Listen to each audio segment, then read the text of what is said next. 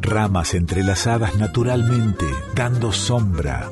Así nos cobijamos en la música, la poesía, el arte. Nos ponemos a salvo en nuestro folclore y en el del mundo. Enramada, con Chango Espasiuk, por Folclórica 987.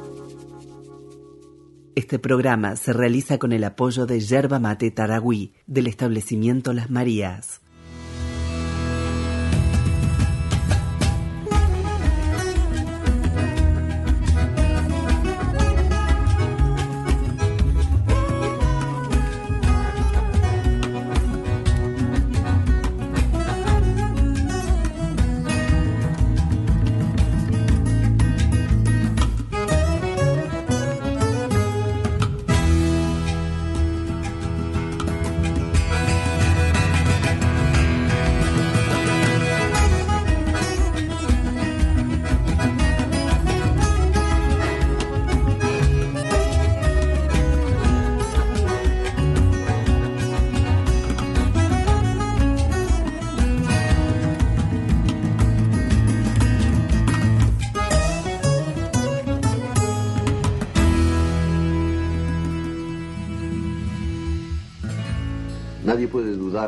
Cosas recaen. Un señor se enferma y de golpe un miércoles recae. Un lápiz en la mesa recae seguido. Las mujeres, ¿cómo recaen? Teóricamente a nada o a nadie se le ocurriría recaer, pero lo mismo está sujeto, sobre todo porque recae sin conciencia, recae como si nunca antes. Un jazmín, para dar un ejemplo perfumado, a esa blancura, ¿de dónde le viene su penosa amistad con el amarillo? El mero permanecer ya es recaída, el jazmín entonces. Y no hablemos de las palabras, esas recayentes deplorables, ni de los buñuelos fríos que son la recaída clavada. Contra lo que pasa, se impone pacientemente la rehabilitación. En lo más recaído hay siempre algo que pugna por rehabilitarse, en el hongo pisoteado, en el reloj sin cuerda, en los poemas de Pérez, en Pérez. Todo recayente tiene ya en sí un rehabilitante, pero el problema para nosotros, los que pensamos nuestra vida, es confuso y casi infinito. Un caracol segrega y una nube aspira. Seguramente recaerán, pero una compensación ajena a ellos los rehabilita, los hace treparse poco a poco a lo mejor de sí mismos antes de la recaída inevitable. Pero nosotros, tía, ¿cómo haremos? ¿Cómo nos daremos cuenta de que hemos recaído si por la mañana estamos tan bien, tan café con leche, y no podemos medir hasta dónde hemos recaído en el sueño o en la ducha? Y si sospechamos lo recadente de nuestro estado, ¿cómo nos rehabilitaremos? Hay quienes recaen al llegar a la cima de una montaña, al terminar su obra maestra, al afeitarse sin un solo tajito. No toda recaída va de arriba abajo, porque arriba y abajo no quieren decir gran cosa cuando ya no se sabe dónde se está. Probablemente Ícaro creía tocar el cielo cuando se hundió en el mar epónimo y Dios te libre de una zambullida tan mal preparada. Tía, ¿cómo nos rehabilitaremos? Hay quien ha sostenido que la rehabilitación solo es posible alterándose, pero olvidó que toda recaída es una desalteración, una vuelta al barro de la culpa. En efecto, somos lo más que somos porque nos alteramos. Salimos del barro en busca de la felicidad y la conciencia y los pies limpios. Un recayente es entonces un desalterante, de donde se sigue que nadie se rehabilita sin alterarse. Pretender la rehabilitación alterándose es una triste redundancia. Nuestra condición es la recaída y la desalteración, y a mí me parece que un recayente debería rehabilitarse de otra manera, que por lo demás ignoro. No solamente ignoro eso, sino que jamás he sabido en qué momento mi tía o yo recaemos. ¿Cómo rehabilitarnos entonces, si a lo mejor no hemos decaído todavía y la rehabilitación nos encuentra ya rehabilitados? Tía, ¿no será esa la respuesta ahora que lo pienso? Hagamos una cosa. Usted se rehabilita y yo la observo. Varios días seguidos digamos, una rehabilitación continua. Usted está todo el tiempo rehabilitándose y yo lo observo, o al revés, si prefiere. Pero a mí me gustaría que empezara usted, porque soy modesto y buen observador. De esa manera Si yo recaigo en los intervalos de mi rehabilitación, mientras que usted no le da tiempo a la recaída y se rehabilita como en un cine continuado, al cabo de poco nuestra diferencia será enorme. Usted estará tan por encima que dará gusto. Entonces, yo sabré que el sistema ha funcionado y empezaré a rehabilitarme furiosamente. Pondré el despertador a las tres de la mañana, suspenderé mi vida conyugal y las demás recaídas que conozco para que solo queden las que no conozco.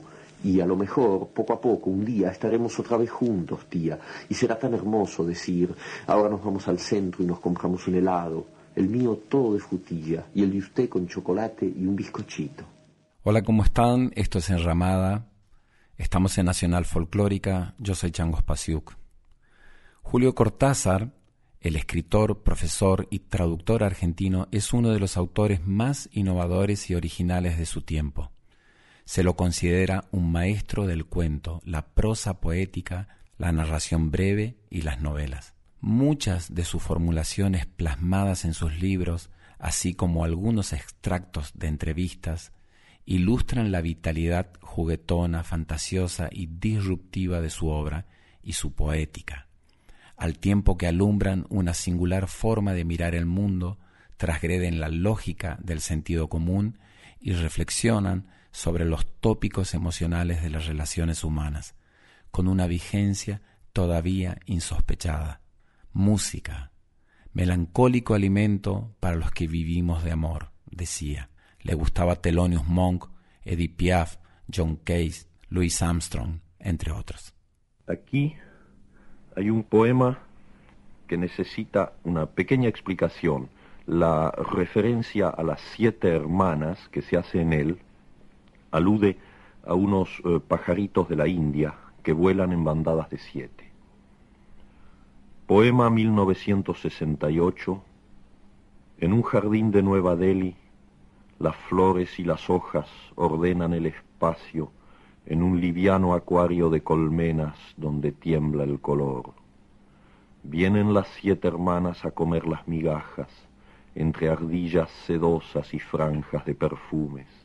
Aquí, donde vivir tiene algo de armisticio o interregno, un arte de palabras para llegar a la extinción de la palabra y saber que no hay arte sino sueño. Me inclino para echar otra migaja a los gorriones. Hablábamos del tiempo, de presagios y espejos, y viene ya el café, la pipa de la sobremesa. Perfecto es el instante en esta sombra verde, y todo en lo más hondo huele a muerte. Pienso en Regis Debré.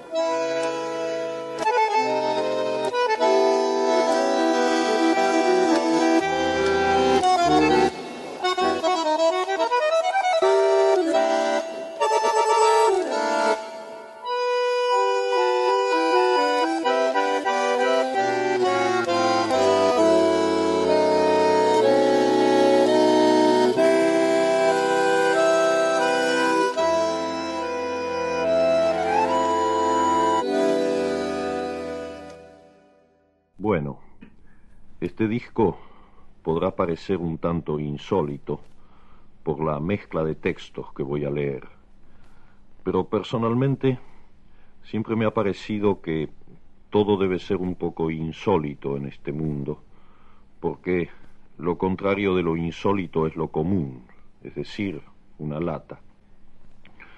Por ejemplo, creo que no voy a leer cuentos, ya que incluso los muy breves se estiran demasiado en la versión oral. Estamos tan habituados a leer en silencio y a gran velocidad que el cuento hablado se vuelve fatigoso. Uno se distrae, sale a la ventana para ver si llueve o se pone a hablar con los amigos.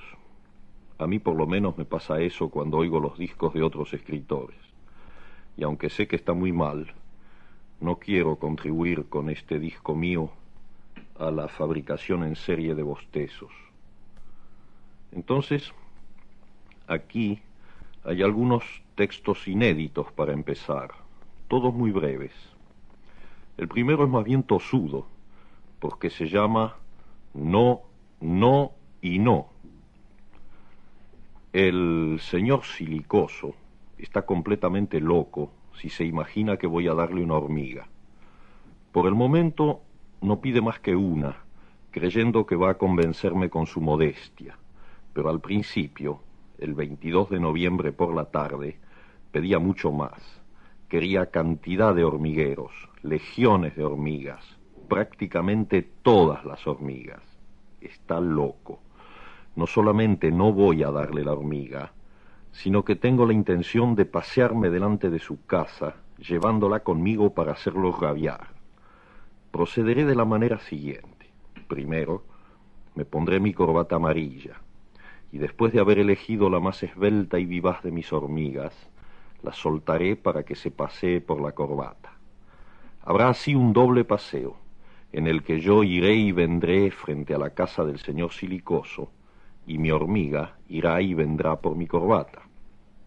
He dicho un doble paseo, más bien una apertura infinita de paseos en espiral, pues si bien la hormiga se pasea por mi corbata, mi corbata se pasea conmigo, la Tierra me pasea en torno de la eclíptica, ésta se pasea a lo largo de la galaxia, que se pasea en torno de la estrella beta del Centauro, y en ese mismo momento el señor Silicoso, que cree estar inmóvil, se asomará al balcón a tiempo para ver a mi hormiga perfectamente dibujada, con todas sus patas y sus antenas, sobre mi corbata amarilla, que le parecerá, pobre hombre, una espada flamígera. Entonces empezará a soltar por boca y nariz una baba semejante al macramé, y su esposa e hijas acudirán para hacerle respirar sales y tenderlo en el canapé del salón, salón que conozco demasiado bien, después de tantas veladas que he pasado bebiendo té casi frío junto a esa familia ávida de insectos.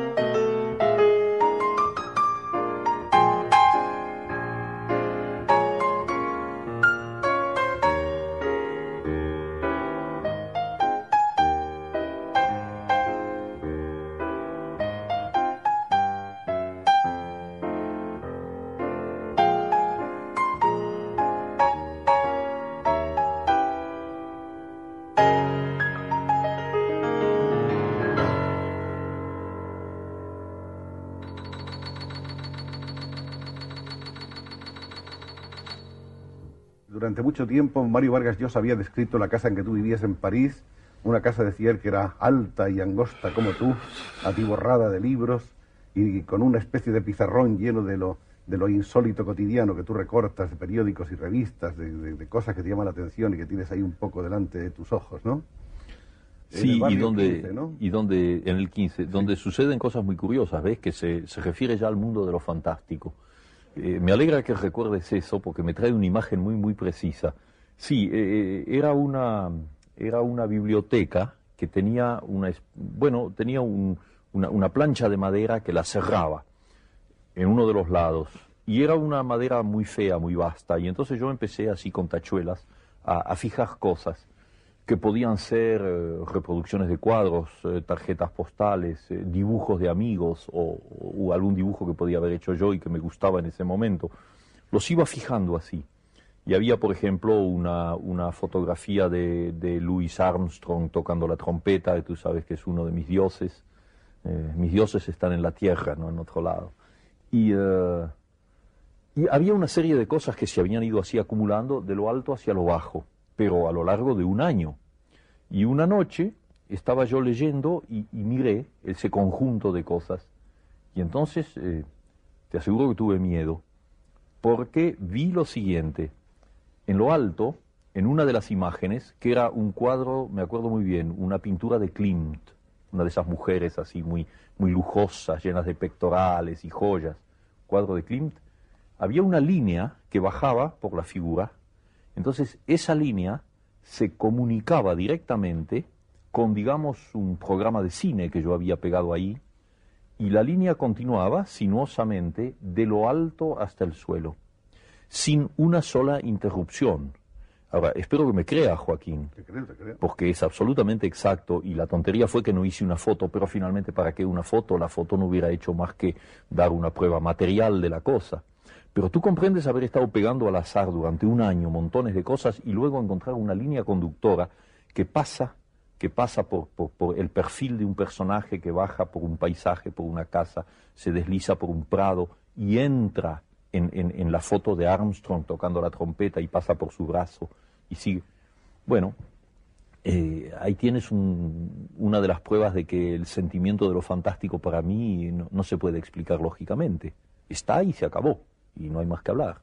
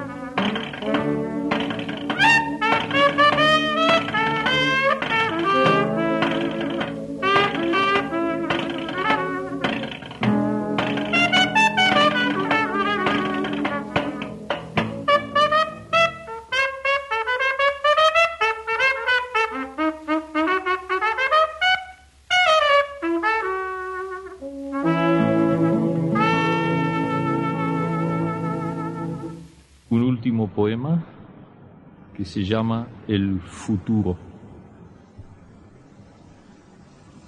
Y sé muy bien que no estarás. No estarás en la calle, en el murmullo que brota de noche de los postes de alumbrado, ni en el gesto de elegir el menú, ni en la sonrisa que alivia los completos en los subtes, ni en los libros prestados, ni en el hasta mañana. No estarás en mis sueños, en el destino original de mis palabras, ni en una cifra telefónica estarás, o en el color de un par de guantes o una blusa. Me enojaré, amor mío, sin que sea por ti, y compraré bombones, pero no para ti. Me pararé en la esquina a la que no vendrás, y diré las palabras que se dicen, y comeré las cosas que se comen, y soñaré los sueños que se sueñan, y sé muy bien que no estarás, ni aquí adentro, la cárcel donde aún te retengo, ni allí fuera, este río de calles y de puentes. No estarás para nada, no serás ni recuerdo, y cuando piense en ti, pensaré un pensamiento que oscuramente trata de acordarse de ti.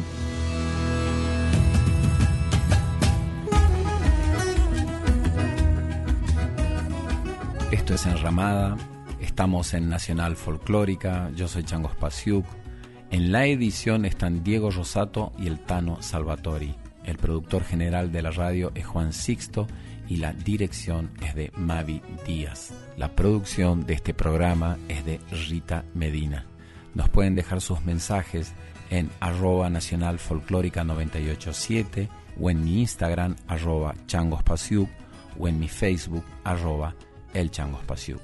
Y nos comentan cómo reciben esta enramada sobre Julio Cortázar, escritor que se animó a crear con libertad por fuera de cualquier convención. Dejó oraciones que se fundieron en el imaginario poético, perdiendo de vista incluso al autor que las escribió. Andábamos sin buscarnos, pero sabiendo que andábamos para encontrarnos.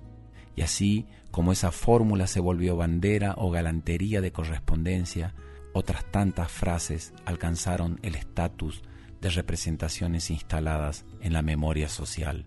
Uno de todos nosotros tiene que escribir si es que todo esto va a ser contado. Mejor que sea yo, que estoy muerto, que estoy menos comprometido que el resto.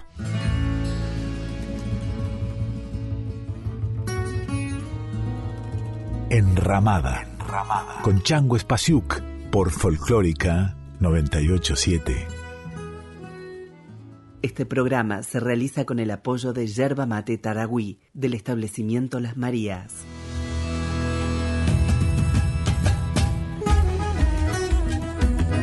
Estás escuchando a Chango Espasiuk con Enramada por Folclórica 987. Este breve cuento es en el fondo una historia de cronopios solo que aquí el cronopio tiene un nombre, sin hablar de un calentador primus y otras cosas. Se llama Las Buenas Inversiones. Gómez es un hombre modesto y borroso, que solo le pide a la vida un pedacito bajo el sol, el diario con noticias exaltantes y un choclo hervido con poca sal, pero eso sí con bastante manteca. A nadie le puede extrañar entonces que apenas haya reunido la edad y el dinero suficientes, este sujeto se traslade al campo, busque una región de colinas agradables y pueblecitos inocentes, y se compre un metro cuadrado de tierra para estar lo que se dice en su casa. Esto del metro cuadrado puede parecer raro y lo sería en circunstancias ordinarias, es decir, sin Gómez y sin Literio como a Gómez no le interesa más que un pedacito de tierra donde instalar su reposera verde y sentarse a leer el diario y a hervir su choclo con ayuda de un calentador primus, sería difícil que alguien le vendiera un metro cuadrado, porque en realidad nadie tiene un metro cuadrado, sino muchísimos metros cuadrados. Y vender un metro cuadrado en mitad o al extremo de los otros metros cuadrados plantea problemas de catastro, de convivencia, de impuestos, y además es ridículo y no se hace que tanto.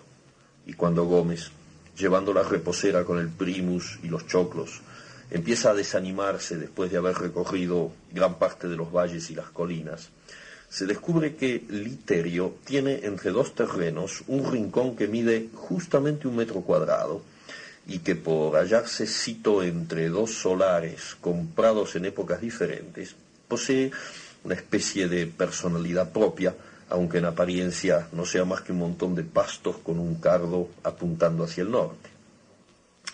El notario y Literio se mueren de risa durante la firma de la escritura pero dos días después Gómez ya está instalado en su terreno, en el que pasa todo el día leyendo y comiendo, hasta que al atardecer regresa al hotel del pueblo donde tiene alquilada una buena habitación, porque Gómez era loco pero nadie, nada idiota, y eso hasta Literio y el notario están prontos a reconocerlo.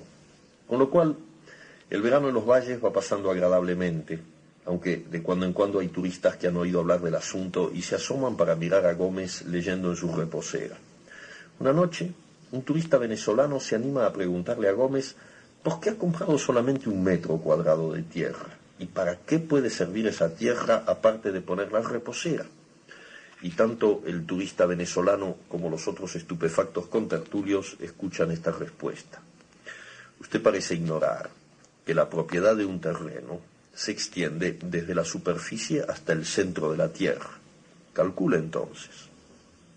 Nadie calcula, pero todos tienen como la visión de un pozo cuadrado que baja y baja y baja hasta no se sabe dónde. Y de alguna manera eso parece más importante que cuando se tienen tres hectáreas y hay que imaginar un agujero de semejante superficie que baje y baje y baje. Por eso, cuando los ingenieros llegan tres semanas después, todo el mundo se da cuenta de que el venezolano no se ha tragado la píldora y ha sospechado el secreto de Gómez, o sea que en esa zona debe haber petróleo. Literio es el primero en permitir que le arruinen sus campos de alfalfa y girasol con insensatas perforaciones que llenan la atmósfera de malsanos humos. Los demás propietarios perforan noche y día en todas partes, y hasta se da el caso de una pobre señora que entre grandes lágrimas tiene que correr la cama de tres generaciones de honestos labriegos porque los ingenieros han localizado una zona neurálgica en el mismo medio del dormitorio. Gómez observa de lejos las operaciones, sin preocuparse gran cosa, aunque el ruido de las máquinas lo distrae de las noticias del diario. Por supuesto, nadie le ha dicho nada sobre su terreno y él no es hombre curioso y solo contesta cuando le hablan. Por eso contesta que no cuando el emisario del consorcio petrolero venezolano se confiesa vencido y va a verlo para que le venda el metro cuadrado. El emisario tiene órdenes de comprar a cualquier precio y empieza a mencionar cifras que suben a razón de cinco mil dólares por minuto, con lo cual al cabo de tres horas Gómez pliega la reposera, guarda el primus y el choclo en la valijita y firma un papel que lo convierte en el hombre más rico del país siempre y cuando se encuentre petróleo en su terreno, cosa que ocurre exactamente una semana más tarde bajo la forma de un chorro que deja empapada a la familia de Literio y a todas las gallinas de la zona. Gómez, que está muy sorprendido, se vuelve a la ciudad donde empezó su existencia y se compra un departamento en el piso más alto de un rascacielos, pues ahí hay una terraza a pleno sol para leer el diario y hervir el choclo, sin que vengan a distraerlo venezolanos aviesos y gallinas teñidas de negro que corren de un lado a otro con la indignación que siempre manifiestan estos animales cuando se los rocía con petróleo bruto.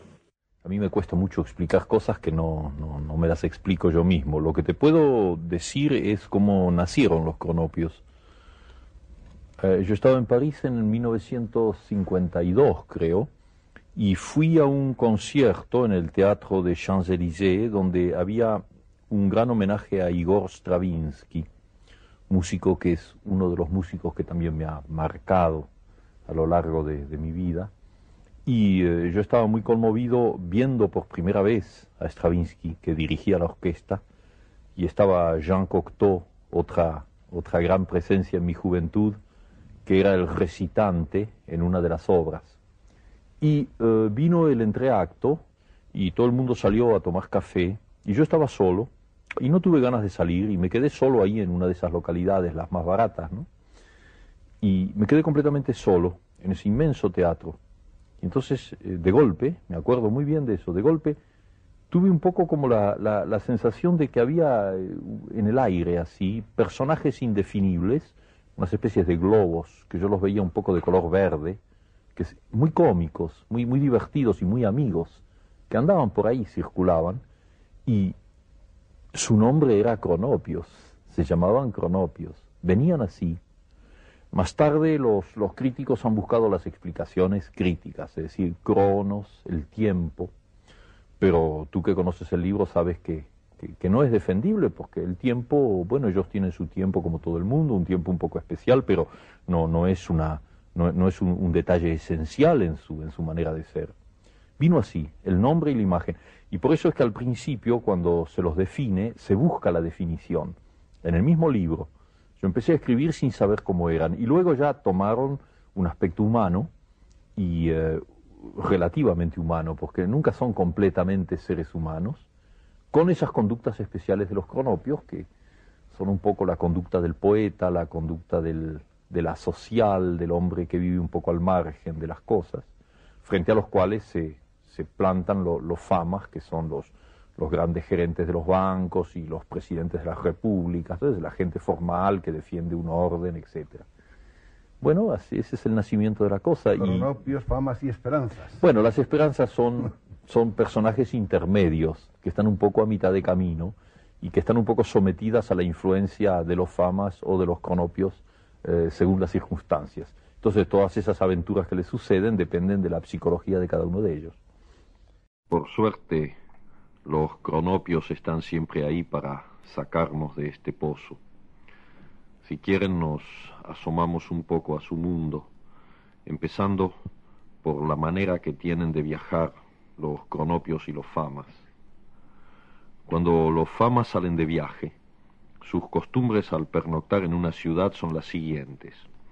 Un fama va al hotel y averigua cautelosamente los precios, la calidad de las sábanas y el color de las alfombras. El segundo se traslada a la comisaría y labra un acta declarando los muebles e inmuebles de los tres, así como el inventario del contenido de sus valijas. El tercer fama va al hospital y copia las listas de los médicos de guardia y sus especialidades. Terminadas estas diligencias, los viajeros se reúnen en la plaza mayor de la ciudad, se comunican sus observaciones y entran en el café a beber un aperitivo pero antes se toman de las manos y danzan en ronda. Esta danza recibe el nombre de Alegría de los Famas. Cuando los cronopios van de viaje, encuentran los hoteles llenos, los trenes ya se han marchado, llueve a gritos, y los taxis no quieren llevarlos o les cobran precios altísimos. Los cronopios no se desaniman, porque creen firmemente que estas cosas les ocurren a todos, y a la hora de dormir se dicen unos a otros, la hermosa ciudad, la hermosísima ciudad, y sueñan toda la noche que en la ciudad hay grandes fiestas y que ellos están invitados. Al otro día se levantan contentísimos y así es como viajan los cronopios. Las esperanzas, sedentarias, se dejan viajar por las cosas y los hombres, y son como las estatuas que hay que ir a ver porque ellas no se molestan.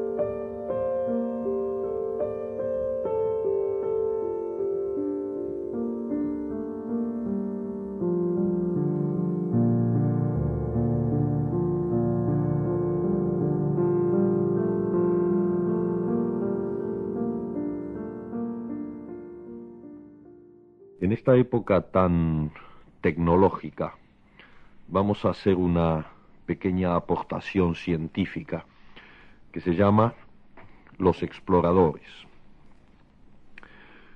Tres cronopios y un fama se asocian espeleológicamente para descubrir las fuentes subterráneas de un manantial. Llegados a la boca de la caverna, un cronopio desciende sostenido por los otros, llevando a la espalda un paquete con sus sándwiches preferidos, de queso. Los dos cronopios cabrestante lo dejan bajar poco a poco y el Fama escribe en un gran cuaderno los detalles de la expedición. Pronto llega un primer mensaje del cronopio, furioso porque se han equivocado y le han puesto sándwiches de jamón. Agita la cuerda y exige que lo suban. Los cronopios cabrestantes se consultan afligidos y el Fama se yergue en toda su terrible estatura y dice no, con tal violencia que los cronopios sueltan la soga y acuden a calmarlo. Están en eso cuando llega otro mensaje, porque el cronopio ha caído justamente sobre las fuentes del manantial y desde ahí comunica que todo va mal. Entre injurias y lágrimas informa que los sándwiches son todos de jamón, que por más que mira y mira, entre los sándwiches de jamón no hay ni uno solo de queso.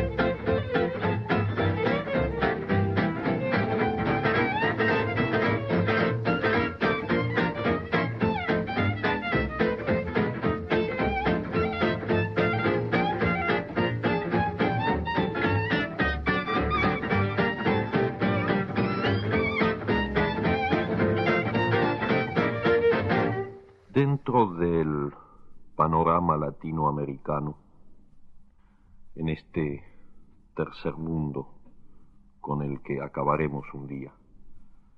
A nadie puede extrañarle demasiado este cuento sin moraleja. Un hombre vendía gritos y palabras, y le iba bien, aunque encontraba mucha gente que discutía los precios y solicitaba descuentos El hombre accedía casi siempre, y así pudo vender muchos gritos de vendedores callejeros, algunos suspiros que le compraban señoras rentistas, y palabras para consignas, slogans, membretes y falsas ocurrencias. Por fin el hombre supo que había llegado la hora y pidió audiencia al tiranuelo del país, que se parecía a todos sus colegas, y lo recibió rodeado de generales, secretarios y tazas de café. Vengo a venderle sus últimas palabras, dijo el hombre. Son muy importantes, porque a usted nunca le van a salir bien en el momento, y en cambio le conviene decirlas en el duro trance para configurar fácilmente un destino histórico retrospectivo. Traducí lo que dice, mandó el tiranuelo a su intérprete. Habla en argentino, Excelencia. ¿En argentino? ¿Y por qué no entiendo nada? Usted ha entendido muy bien, dijo el hombre. Repito que vengo a venderle sus últimas palabras. El tiranuelo se puso de pie como es de práctica en estas circunstancias y reprimiendo un temblor mandó que arrestaran al hombre y lo metieran en los calabozos especiales que siempre existen en esos ambientes gubernativos. Es lástima, dijo el hombre mientras se lo llevaban. En realidad, usted querrá decir sus últimas palabras cuando llegue el momento, y necesitaría decirlas para configurar fácilmente un destino histórico retrospectivo. Lo que yo iba a venderle es lo que usted querrá decir, de modo que no hay engaño. Pero como no acepta el negocio, como no va a aprender por adelantado esas palabras, cuando llegue el momento en que quieran brotar por primera vez y naturalmente, usted no podrá decirlas. ¿Por qué no podré decirlas si son las que he de querer decir? preguntó el tiranuelo, ya frente a otra taza de café.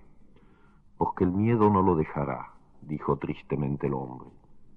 Como estará con una soga al cuello, en camisa, y temblando de terror y de frío, los dientes se le entrechocarán y no podrá articular palabra. El verdugo y los asistentes, entre los cuales habrá algunos de estos señores, esperarán por decoro un par de minutos, pero cuando de su boca brote solamente un gemido entrecortado por hipos y súplicas de perdón, porque eso sí lo articulará sin esfuerzo, se impacientarán y lo ahorcarán. Muy indignados, los asistentes y en especial los generales rodearon al tiranuelo para pedirle que hiciera fusilar inmediatamente al hombre. Pero el tiranuelo, que estaba pálido como la muerte, los echó en pellones y se encerró con el hombre para comprarle sus últimas palabras.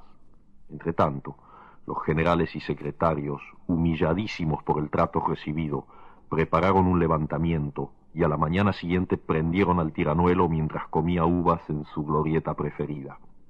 Para que no pudiera decir sus últimas palabras, lo mataron en el acto pegándole un tiro.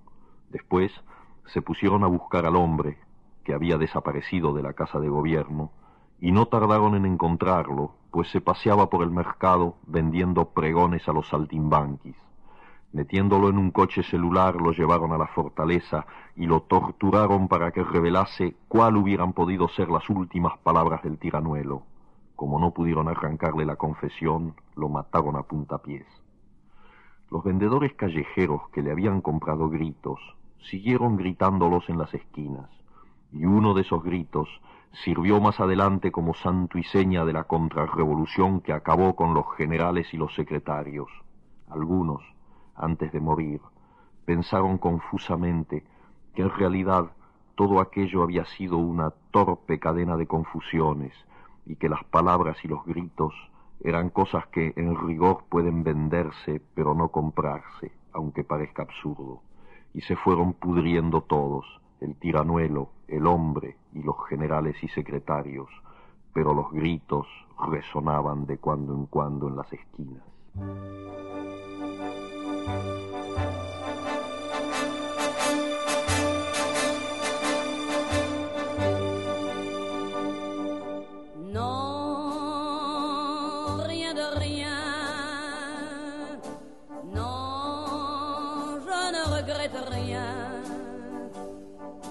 Ni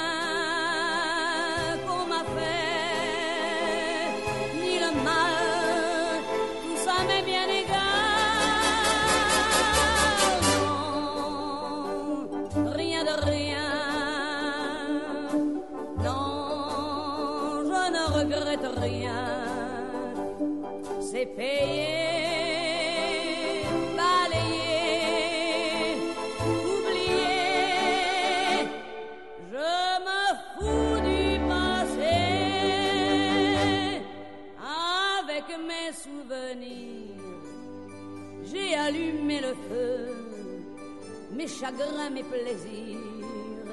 Je n'ai plus besoin de balayer les amours avec leur trémolo, balayer pour toujours. Je repars à zéro. Non, rien de rien. Non, je ne regrette rien, le bien qu'on m'a fait, ni le mal, tout ça m'est bien égal.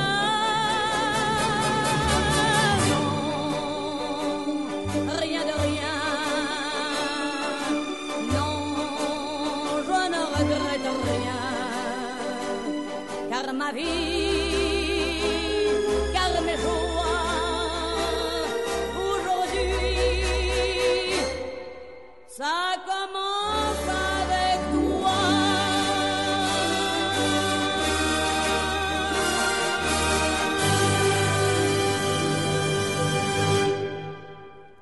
sido muy bello para mí acercarnos un poco al universo de Julio Cortázar. Decía él, probablemente de todos nuestros sentimientos, el único que no es verdaderamente nuestro es la esperanza. La esperanza le pertenece a la vida, es la vida misma defendiéndose. Nuestro Julio Cortázar falleció un 12 de febrero de 1984 en París, Francia. Hoy y siempre lo recordamos con amor. Larga vida al rey Cronopio. Un abrazo para todos. Este último texto creo que no necesita comentario. En todo caso, no es un adiós entre el que habla y los que lo escuchan, sino todo lo contrario, una voluntad de seguir estando ahí, cerca, esperando, ayudando a la esperanza con todo lo que se tiene. Sobremesa. ¿Cómo te va, Robert Desnos? ¿Cómo te va, Javier Ego? Rara baraja de memoria, los dos tan juntos esta noche, los dos tan lejos en la vida, Robert Desnos, Javier Ego, en esta mesa a medianoche, mirándose desde mis ojos, fumando el mismo cigarrillo que compartimos como el trago y este silencio de París, un cuarto piso donde estamos tan solos en la medianoche, arriba hay gente y la TV, abajo hay la TV y hay gente, el mundo de hoy, no el de mañana, Javier Ego, Robert Desnos, la mesa llena de papeles, los restos de la cena fría, un disco de Edith Piaf, la mugre del hombre solo en casa sola, el libro abierto en cualquier página. Diciembre 17. Moro e Inti cazaron una pava. Nosotros, Tuma, Rolando y yo, nos dedicamos a hacer la cueva secundaria que puede quedar lista mañana. Llueve en París, llueve en Camiri. ¿Cómo te va, Regis de Bré? Llueve en La Habana, llueve en Praga, Elizabeth. El día llega cantando por los cañadones. Llega con y Michel Firk. Iremos juntos a los bailes de las esquinas liberadas. Juntos de nuevo. Juntos todos los que esta noche están tan lejos, fumando el mismo cigarrillo del hombre solo en casa sola. Y si tenemos suerte puede que también venga ese que mira siempre a lo lejos mientras nace el alba en la profunda selva. Junio 26. Al caer pidió que se me entregara el reloj y como no lo hicieron, para atenderlo, se lo quitó y se lo dio a Arturo.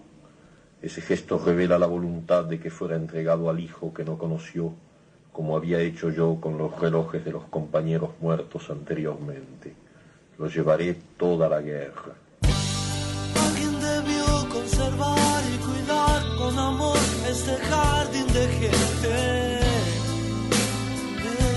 lo que nunca será. ¿Cómo harás para ver y aliviar el dolor en el jardín de gente? ¿Algún acuerdo en tu alma tendrás? Ya no sé si es que amanece o veo el cielo.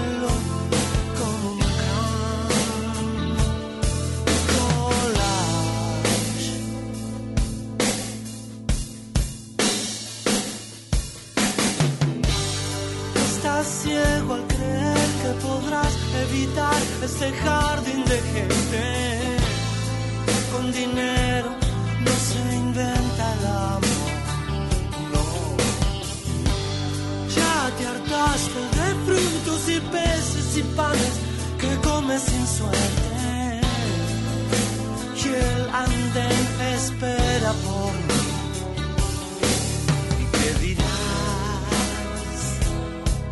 cuando termines el bocado de tu